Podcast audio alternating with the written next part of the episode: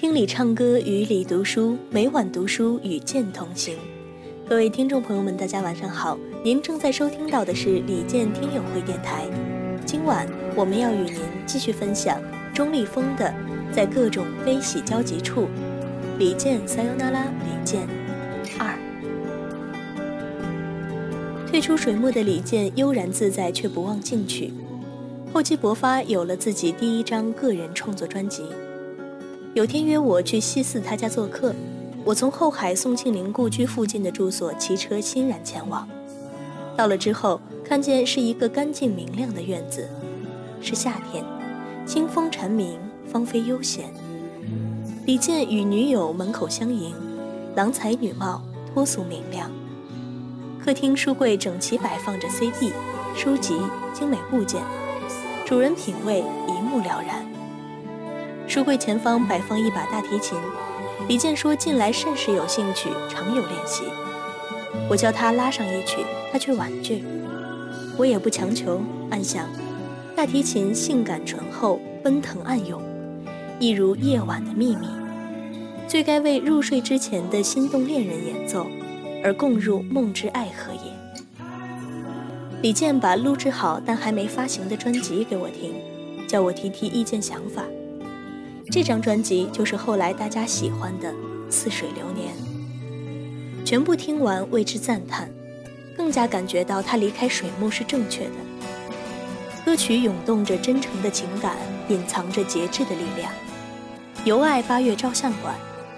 歌曲与韩国同名电影一样感伤而唯美，绽放着生命的温暖和奇迹。弦乐缓缓流淌，恰似生命充满悲欢离合。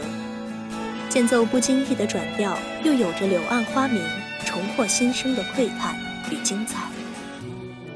另外几首歌我一听，与窦唯的音乐颇有几分接近，悠远而空灵。有点不食人间之烟火的况味，于是我猜测，后来王菲唱起传奇，当间奏竹笛吹响，涌现一派好春光艳阳天的无限契机时，她定会想起前夫窦唯。李健说不想把《什刹海》这首歌收入，总觉得不是很好，我强烈的不同意。我说这首也属佳作，一定要收入。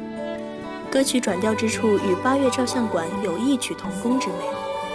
李健比较相信我的感觉，当时就决定，那就收入之。那时候空气好，人口也较少。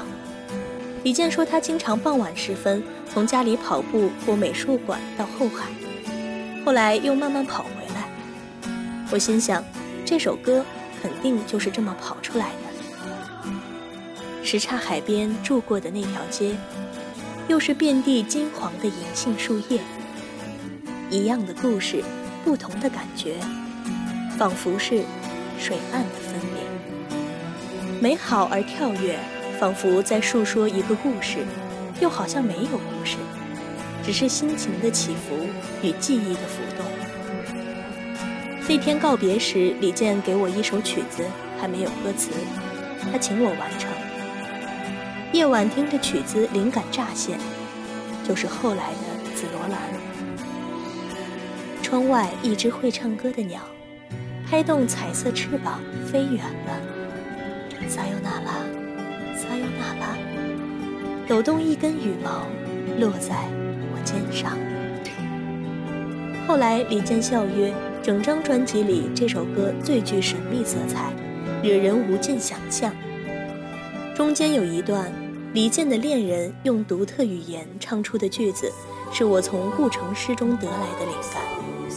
他们排成排，跳着奇怪的舞，整齐的，让你无法通过。好了，今天的李健撒尤那拉李健先分享到这里。明晚我们继续相约李健听友会电台，一起与李读书。